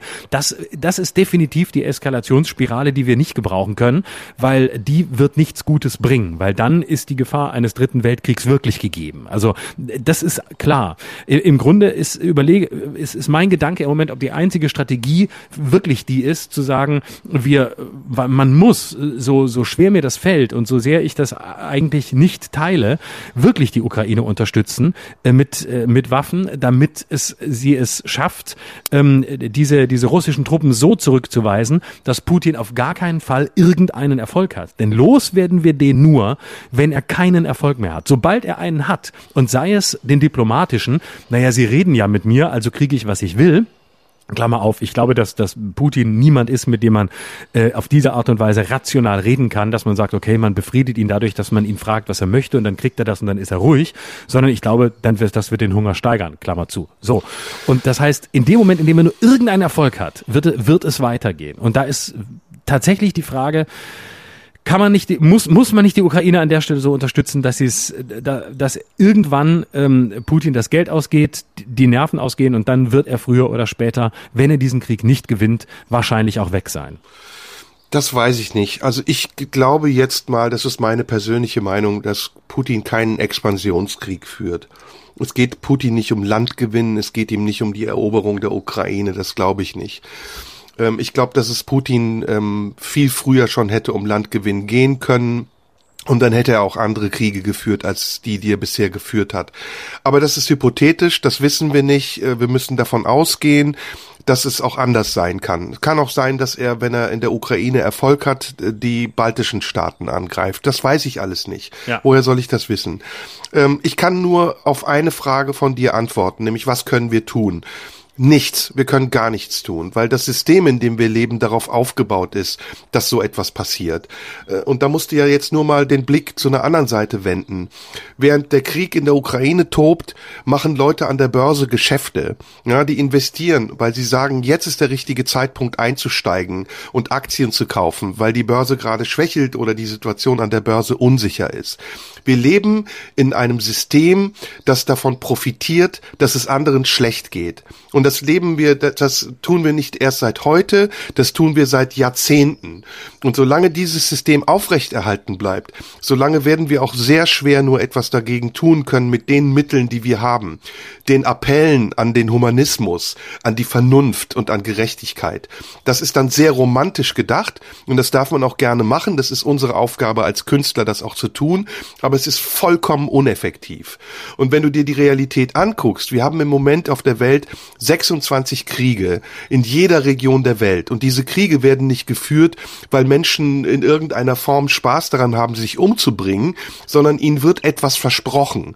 Und um diese Versprechungen zu erfüllen, müssen sie erstmal die Möglichkeiten haben, Kriege zu führen. Sie brauchen also Waffen. Die größten Waffenexporteure kommen aus Europa. Das ist die British Aerospace. Das ist ähm, die Airbus-Industrie. Das sind andere Firmen. Äh, auch Chinesen sind übrigens darunter. Auch russische Firmen sind darunter. Das sind alles Waffenexporteure, die davon leben, dass sie ihre Waffen in Krisengebiete verkaufen, um dort Kriege zu führen. Stellvertreterkriege, an denen sie sogar gar nicht beteiligt sind. Und es gibt dabei gar keine moralischen Grenzen mehr, über die man geht oder vor denen man Halt macht. Man macht mit, mit Regimen gemeinsame Sache wie Saudi-Arabien, wo am letzten Wochenende 52 Menschen an einem Tag hingerichtet wurden. Man geht da über jegliche moralische Grenze und auf der einen Seite tut man so, und das ist das Verlogene, als wäre man Stellvertreter einer Moral, und auf der anderen Seite scheißt man darauf, auf seine eigenen Grundsätze, wenn es den Profit bringt, den man haben will. Und das ist der Grund, weshalb wir aus meiner Sicht überhaupt keine Möglichkeit haben, auf solche Dinge Einfluss zu nehmen. Wir können gerne demonstrieren, wir können als Menschheit zeigen, dass wir keinen Krieg wollen, wir können uns dagegen auflehnen, wir können in den bewaffneten Widerstand gehen, wir können selbst Politiker werden oder wir können auch einfach die Schnauze halten. Das System wird ohne uns weiter funktionieren, weil das ein System ist, das aufgebaut ist auf Ungerechtigkeit. Und diese Ungerechtigkeit werden wir nicht an einem Tag, in einem Monat, in einem Jahr, noch nicht mal in einer Generation wegmachen können, sondern wir brauchen dafür ein ganz anderes, neues, weltweites Bewusstsein. Und jetzt komme ich nochmal auf eine ganz wichtige Sache, über die wir schon oft gesprochen haben. Wer könnte dieses Bewusstsein besser propagieren als die spirituellen Instanzen, die wir haben? Wer könnte besser auf das Gewissen der Menschen einreden als die Kirche, der Papst, das Oberhaupt der orthodoxen Kirche oder irgendwelche Religionsführer aus dem Islam? Das sind doch die effektivsten Methoden, haben wir festgestellt. In der Türkei war das so, im Nahen Osten war das so, um Menschen zu einer vernünftigen Einsicht zu bringen, indem man ihnen ein anderes System vermittelt, als das politische System, von dem ich gesprochen habe, das durchseucht ist von Ungerechtigkeit und Profitgier. Nicht, weil ich selbst religiös bin, nicht, weil ich selbst ein Verfechter des Spirituellen bin, sondern weil mir dieses Gegengewicht im Augenblick fehlt und ich mich frage, was eigentlich diese Instanzen davon abhält, klar Position zu beziehen und Einfluss zu üben auf die Moral der Menschen, auf das Gewissen der Menschen. Und das passiert nicht. Und deswegen ist meine Prognose für das, was uns bevorsteht, sehr, sehr düster. Und das, was Russland gerade vormacht, ist nichts anderes. Und jetzt gehe ich, gebe ich dir nochmal im Nachhinein recht, als das, was sie gelernt haben von anderen Beispielen, die wir ihnen irgendwann mal gegeben genau. haben. Richtig, ja. genau. Da schließt ja. sich doch der Kreis wieder zu meinem. Jetzt habe ich deinen Gedanken äh, auch gefasst. Vielleicht eher unfertig formulierten Gedanken und äh, genau das war's. Und äh, ich sage, ich brauche keine, ich brauche keine spirituellen Größen, die irgendwas sagen. Mir reicht die betende Söjen Schröder Kim im Kempinski Hotel gegenüber ähm, des Kreml. Das reicht mir. Ich, dagegen kann Papst Franziskus nichts ausrichten. Das ist für mich das Bild dieser Krise. Söjen betet, während Gerd drüben äh, mit Vladi sitzt und ähm, ihn, ihn äh, einhegen will. und dabei übersieht, dass Putin wahrscheinlich Leute Leute, die sich so von ihm abhängig machen, genauso hasst, wie er die hasst, die sich von ihm unabhängig machen wie die Ukraine. Mhm. Ja, du, ähm, wir, wir sind uns einer, wir sind einer Meinung und wir sind uns einig, ähm, also vielleicht kann ich das so konstatieren, diese Krise ist sehr unübersichtlich. Äh, die Folgen und die Auswirkungen, die wir jetzt spüren, sind unberechenbar. Und wir wissen nicht, wohin die Reise geht. Und ganz ehrlich, ich mache mir große Sorgen, ich versuche innerhalb dieser Position, die ich habe, das Mögliche zu tun, eben auch indem ich mich öffentlich äußere, wenn es auch manchmal ungar ist oder nicht dem entspricht, was man von mir erwartet. Aber wir müssen alle versuchen, so klein klein diese Arbeit auch ist, irgendetwas zu tun. Und wir beide machen das in diesem Podcast. Jeder andere macht das für sich auf die Art und Weise, wie er das für richtig hält. Und ich verurteile das gar nicht. Auch wenn ich sage, das Facebook-Profilbild in blau-gelb ändern. Nein, das mag für jeden, der es macht, der Effekt sein, den er damit erzielen will. Aber es reicht jetzt nicht, wenn wir uns zurückziehen und sagen, okay, wir haben unser Soll geleistet, sondern wir brauchen mehr. Wir brauchen jetzt tatsächlich klügere Lösungen. Und was wir vor allem brauchen, ist ein Beispiel an konstruktiven Umgang, dass wir denen geben können, die unversöhnlich sind. Dass wir denen zeigen können, die eben keine Auswege mehr in der Kommunikation finden, sondern nur noch in der Konfrontation. Dass wir denen sagen können, es lohnt sich weiterhin Argumente auszutauschen. Und wir setzen auf Diplomatie, und wir setzen auf Frieden und nicht auf Krieg und auf Konfrontation. Schönes Schlusswort zu diesem Thema. So, danke dir. Haben wir das auch wieder, haben wir das auch wieder abgearbeitet? Ja. Bist du doch nur ein bisschen aus deinem, aus deinem, aus deiner Maulwurfhöhle rausgekommen?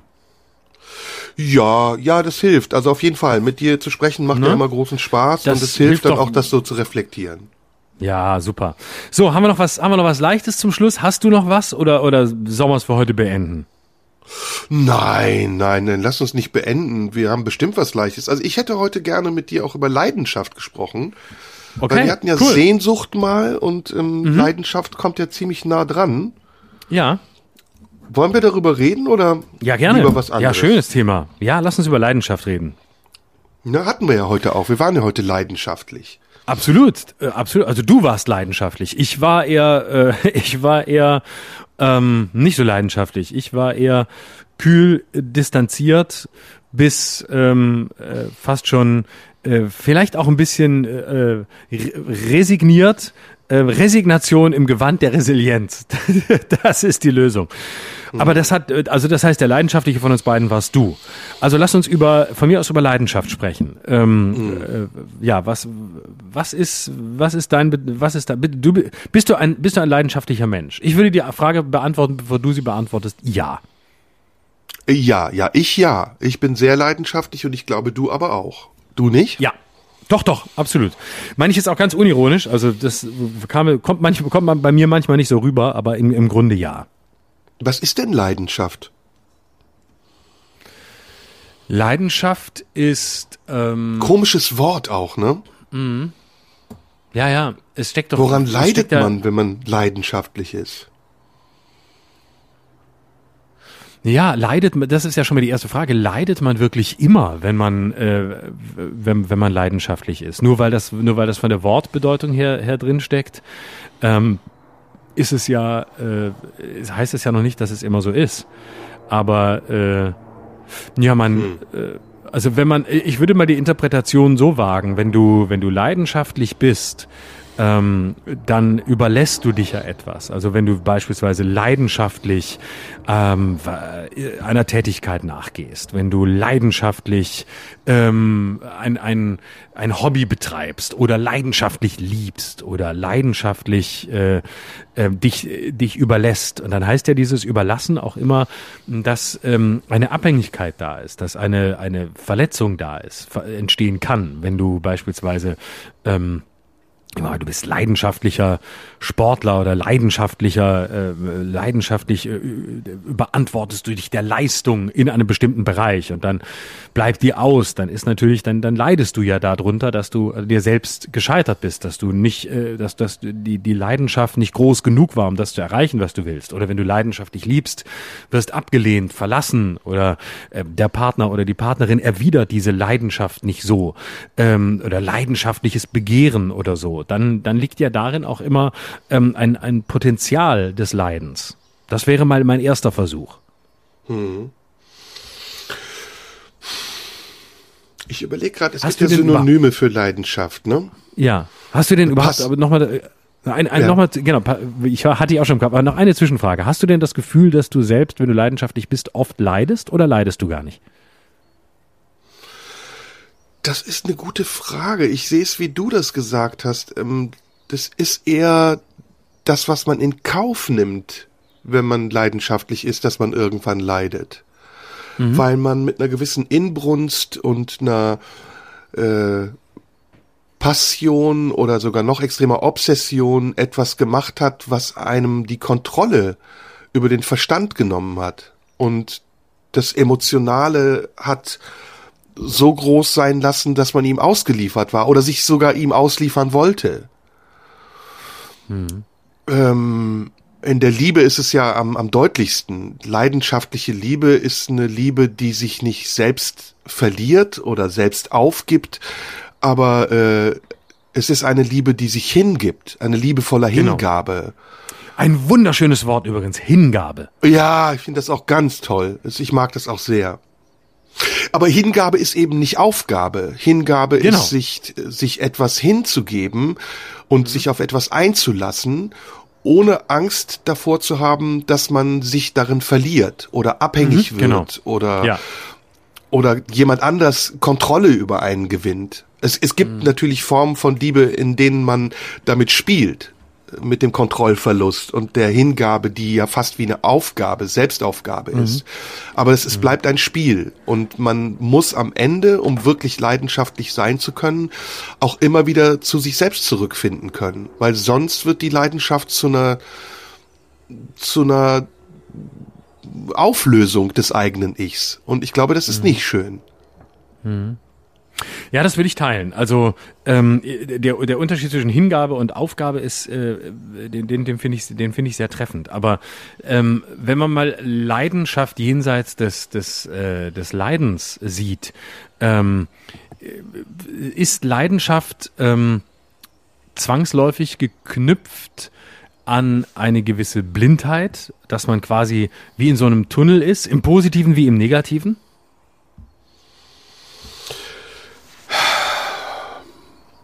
Das weiß ich nicht. Also ich, ich, ähm, ich denke nicht. Also ich, ich glaube, es geht ja auch um Affekte. Also es geht ja auch um, um, um eine Affektkontrolle bei der Leidenschaft.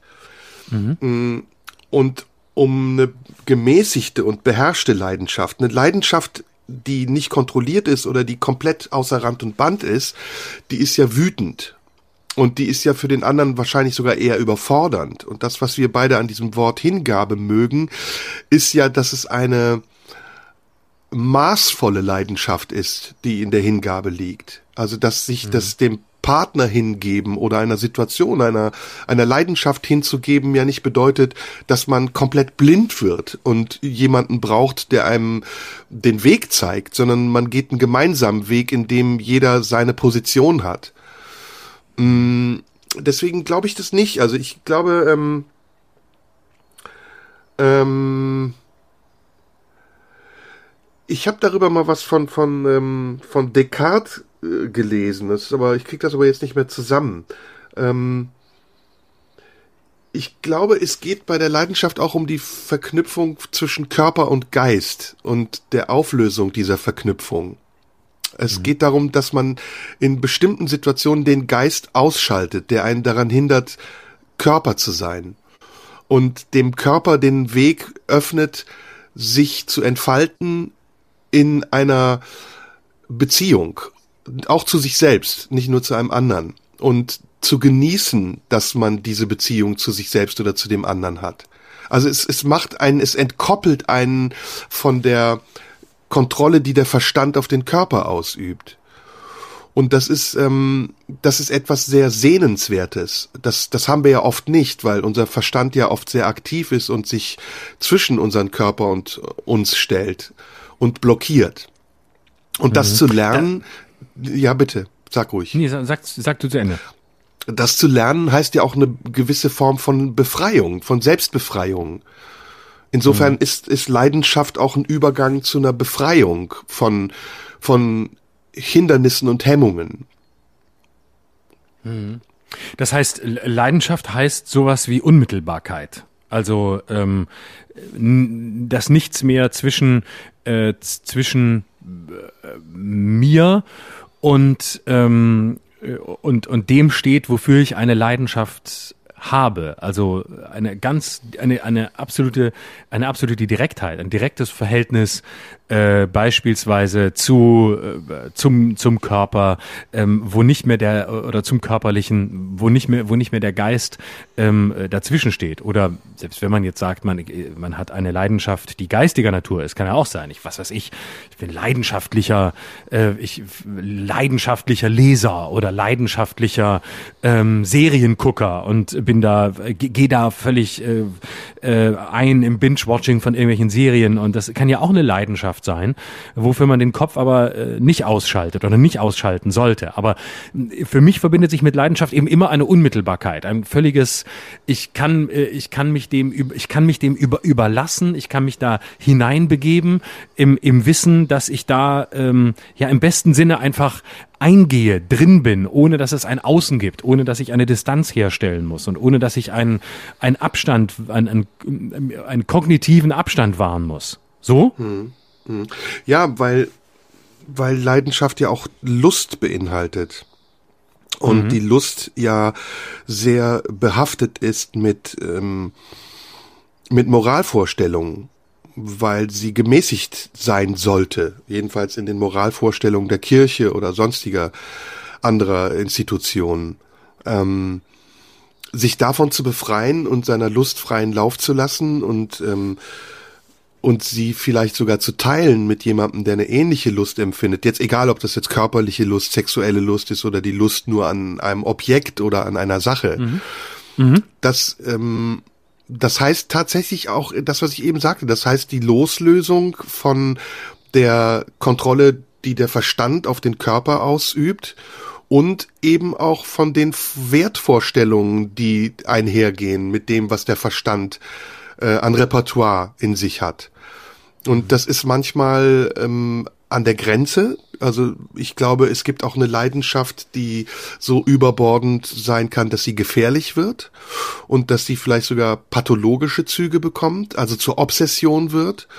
Und es ist im Optimalfall etwas, was die Selbstverwirklichung eines Menschen ähm, ins Perfekte bringen kann. Also so, dass man sagt, ich bin komplett erfüllt, weil ich meiner Leidenschaft erstmal, weil ich weiß, was meine Leidenschaft ist und wie ich sie, wie ich sie erlebe. Und zweitens, weil ich ihr freien Lauf lassen kann, ohne dass ich damit jemandem schade. Hm. Leben wir in einer Zeit, die ähm, leidenschaftlich ist, oder leben wir in einer Zeit, die das Leidenschaftliche eher versucht, äh, an, an den Rand äh, zu drängen? Das ist eine super Frage. Ich glaube, äh, dass wir unsere Leidenschaften verlagert haben auf andere Bereiche als die, äh, zu denen sie sonst gehörten und gehören sollten, vielleicht sogar. Also das, mhm. worüber wir heute gesprochen haben, das leidenschaftliche Miteinander diskutieren, das leidenschaftliche Miteinander streiten, ähm, das sind ja emotionale Dinge, emotionale Ausschläge auf einer Skala, ähm, die reicht von, wie du richtig gesagt hast, Beteilungslosigkeit äh, hin zu Resilienz, was so ein mhm. Mittelmaß ist an Unbeteiligtheit und über übermäßiger ähm, Aufregung. Und am Ende dieser Skala steht vielleicht, dass man ähm, aggressiv ist. Also dass man nicht nur leidenschaftlich im positiven Sinne ist, weil man sich gerne streitet und auseinandersetzt, aber auch erträgt, dass andere sich mit einem streiten und auseinandersetzen, sondern dass man es nicht mehr erträgt, dass es andere Meinungen gibt und dass andere vielleicht in derselben Intensität wie man selbst diese Emotionen äußern und zeigen. Deswegen, mhm. ich glaube, wir leben in einer sehr leidenschaftlichen Zeit, weil wir auch sehr bewegt sind und weil weil Dinge, die gerade passieren, wie die Pandemie oder der Krieg in der Ukraine, ja ganz tief gehen.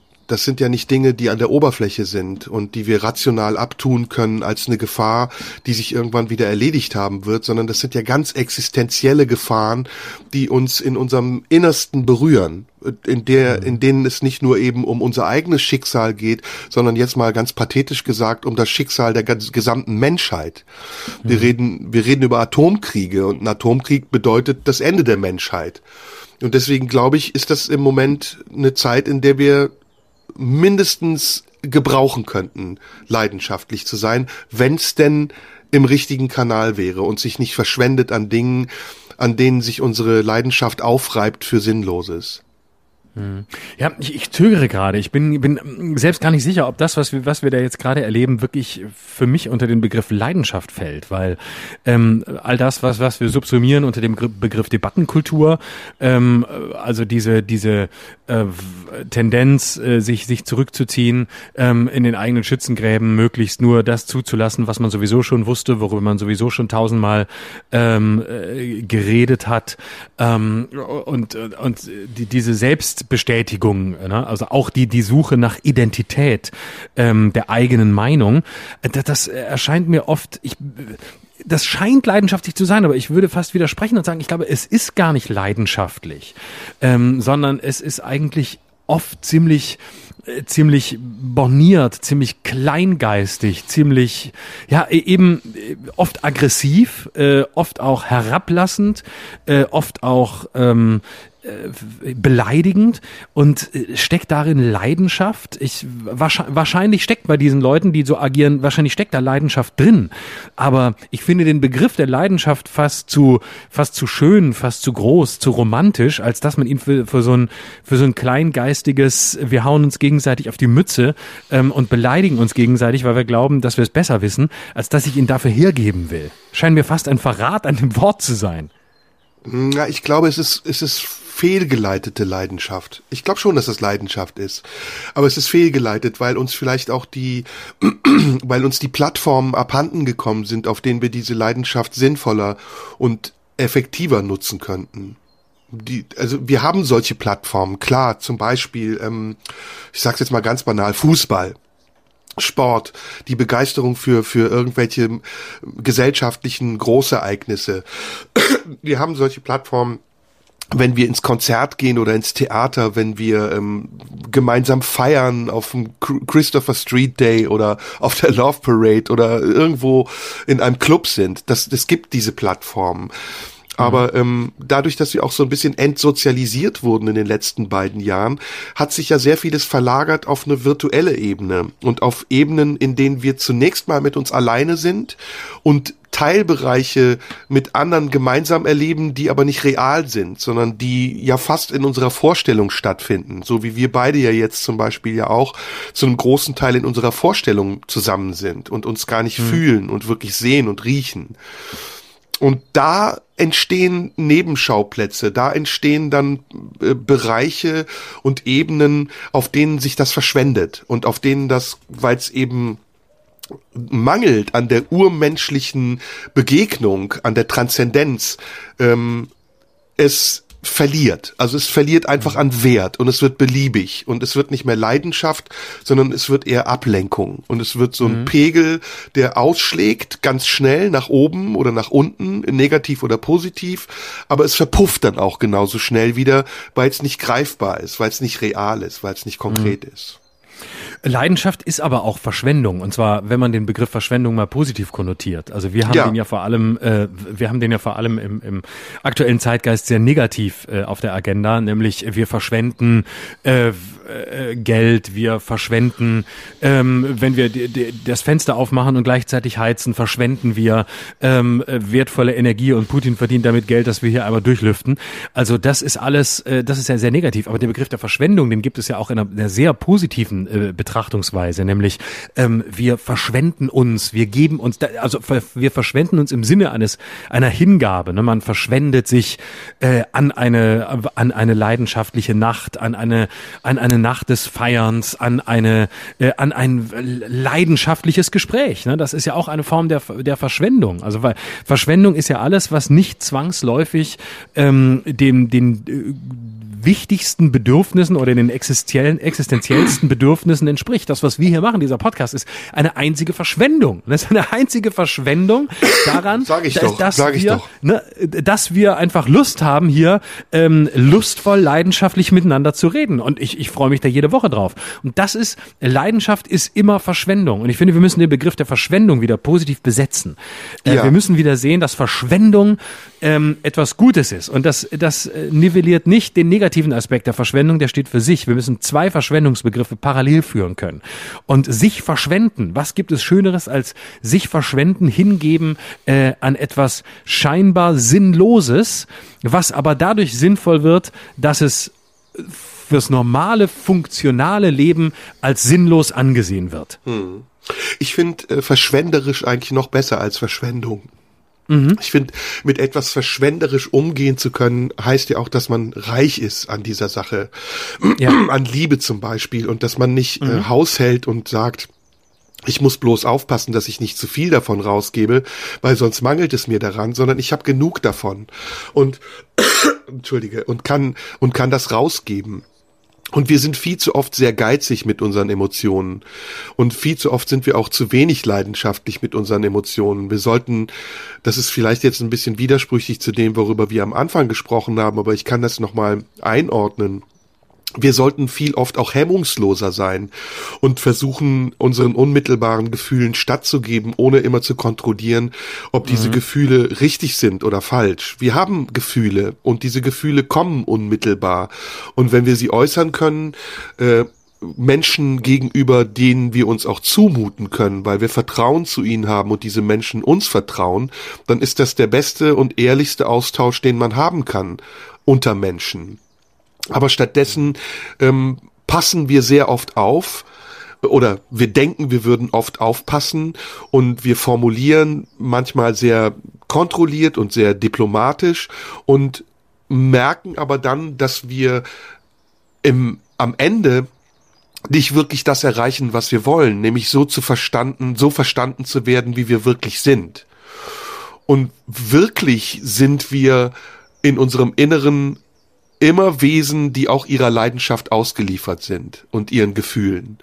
Und das ist doch was sehr Schönes, wenn man damit so umgeht, wie du das eben gesagt hast, wenn man verschwenderisch sein kann und sagen kann, ich, ich verliere nichts in dem Moment, in dem ich mich zeige. Ich mhm. verliere nichts, indem ich äh, dem anderen zeige, dass ich ihn mag oder dass ich ihn liebe oder dass er mich interessiert, dass er mich begeistert oder dass ich mich für ihn begeistern kann das sind doch schöne Dinge und da, davon kann es gar nicht genug geben, aber leider gibt es davon im Moment zu wenig, sonst würden wir keine Kriege führen.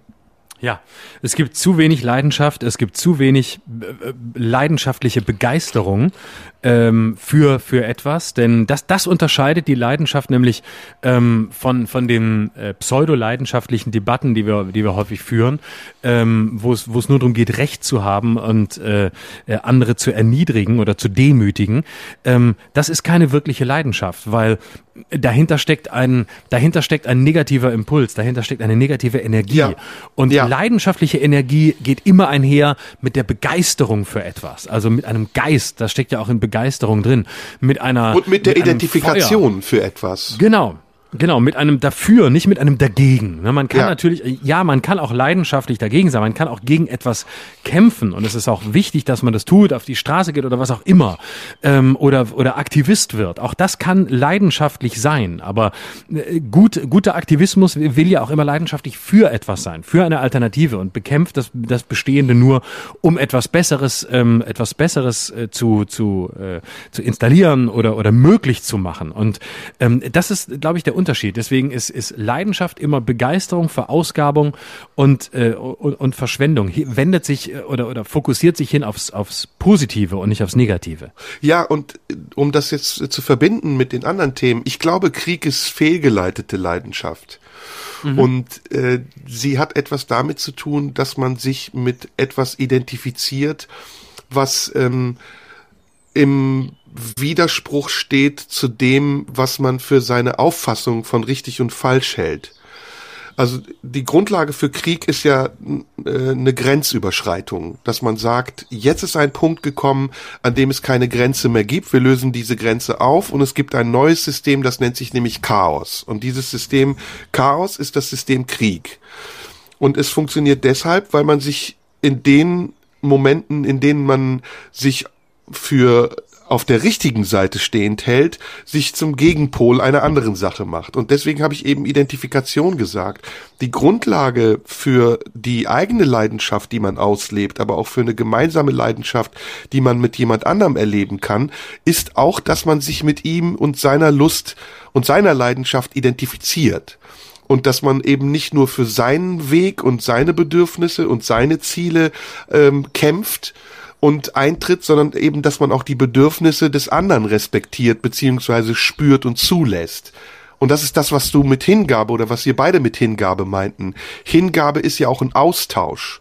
Das ist ja ein fruchtbarer Austausch von unterschiedlichen Interessen, von Lust oder von, von Gedanken, so wie in unseren Gesprächen oder von, von Ideen, die Künstler manchmal auch untereinander austauschen können. Und das ist die, das ist der Verbindungspunkt zum anderen Thema. Ich glaube, Krieg ist eine sehr fehlgeleitete Leidenschaft, in der eine Energie, die man eigentlich sinnvoll hätte nutzen können, verpufft in etwas, was sich Aggression, Wut, äh, Regression und, und Gewalt nennt. Und das ist etwas vielleicht sogar Menschliches, ich glaube, Krieg ist, wenn wir es ganz schlimm sagen, etwas Urmenschliches, aber es ist auch die Kapitulation des Menschlichen. Also es ist das, was keinen Ausweg mehr findet, außer zu schlagen. Und deswegen, glaube ich, müsste über diesem ähm, menschlich-unmenschlichen Wesen Krieg eine Vernunft stehen, die erkennt, wann die Grenze erreicht ist und wann man zurückgehen muss von dieser Grenze, um wieder zurückzukommen an einen Punkt, an dem die Leidenschaft kontrollierbarer und zielgerechtet äh, einsetzbarer wird. Mhm. Und das, das äh, schlägt fast den Bogen zum, zum Beginn. Ähm, es gab im ähm, in der zweiten Hälfte des 19. Jahrhunderts einen russischen Autor, äh, Konstantin Leontjew, leider im, im Westen oder in Europa nicht so bekannt, äh, dessen These war, dass ausschließlich, Achtung, Unfreiheit und Unterdrückung die geschichtliche Originalität des Menschen oder einer Kultur hervorbringen. Das heißt, nur dort, wo es Grenzen gibt und wo sie errichtet werden, kann es Kultur geben nach seiner These. Ja. Nur, weil ein befreiter Mensch in einer komplett befreiten Kultur würde alle äußeren Grenzen verlieren und würde darum grenzenlos banal. Hm, das ist sehr gut. Sehr gut. Ja, jetzt haben wir echt noch mal ein gutes Thema gehabt, finde ich. Ähm, ja. Aber damit sind wir auch durch, oder? Also damit. Ja, äh, was, was für ein spannender Ritt von äh, Emotionen, von von Schweigen, äh, dass du heute eigentlich hier ähm, an den Platz treten lassen wolltest. Ja. Über, über, über Russland, leidenschaftliche Diskussionen, anschließend eine Diskussion über Leidenschaft und am Ende nochmal einen Sack zugemacht. So. Ja, ich bin Mehr dir sehr dankbar. heute nicht leisten. Ja, ich bin dir sehr dankbar. Du hast mich heute wirklich aufgemuntert. Ähm, Schön. Danke, danke, danke. Wir machen jetzt am Ende nochmal den Hinweis. Am 28. Ja. März sind wir im Zwei Tipi, ne, yes. live. Und ähm, genau, am 28. März im Tippi am Kanzleramt und du sagst, wie man an Karten kommt. Man kann nämlich zwei Karten gewinnen. Genau, zwei Karten gewinnen, indem ihr uns äh, schreibt an office.radio1.de, welche zwei Begriffe wir weniger benutzen wollten und trotzdem weiterhin in jedem zweiten Satz benutzen. Heute haben wir ähm, sie, glaube ich, kein einziges Mal gesagt. Ich glaube, ich habe deinen heute einmal benutzt. Ehrlich? ja, ja, ja, es ist mir schon aufgefallen, als ich es gesagt habe. Ich habe überlegt, ob ich unterbreche, aber ich war so im Fluss, dass ich dachte, nee, nee, nee, komm, mach weiter. Du hast genau, deinen, glaube ich, kaum gesagt. Ich glaube, nee, äh? glaub, nee, glaube ich auch nicht. Okay. Also 28. März, Tippi am Kanzleramt, da sehen wir uns live um 20 Uhr. Kauft Karten oder gewinnt sie. Äh, und äh, ansonsten Feedback wie immer über Instagram, Schröder Live oder per Post. Wohin schickt der Hörer oder die Hörerin äh, die Post? Äh, an die Marlene Dietrich Allee 20 in 14482 Potsdam. Ich muss aber jetzt auch nochmal Werbung machen. Das hast du ja die letzten ja. Male auch für dein Buch gemacht. Ich muss es für meine Extreme Late Night machen. Ich habe meine Internetshow mhm. am Samstag, den 19. März und äh, wir haben gute Gäste. Belasch zum Beispiel, das ist ein Hip-Hopper. Wir werden ähm, Wischmeier haben, Dietmar Wischmeier und wir haben Mike Moring, CDU-Landesvorsitzenden in Thüringen. Samstag, 19. März, Karten gibt's auf meiner Website www.somunju.de. Jetzt haben wir aber alles gesagt, oder? Ach, toll. Wunderbar, das war das. Ansonsten könnt ihr meine, meine Satirische vom letzten Donnerstag, also im ersten deutschen Fernsehen in der Mediathek gucken, mit Boris Palmer als Gast. Oh, das gucke ich mir jetzt sofort an und Frank Plasberg. So, das war's. Bis nächste Woche. Yo, tschüss Florian, danke dir nochmal. Das war Schröder und Sumunju. Der Radio 1 Podcast. Nachschub gibt's in einer Woche.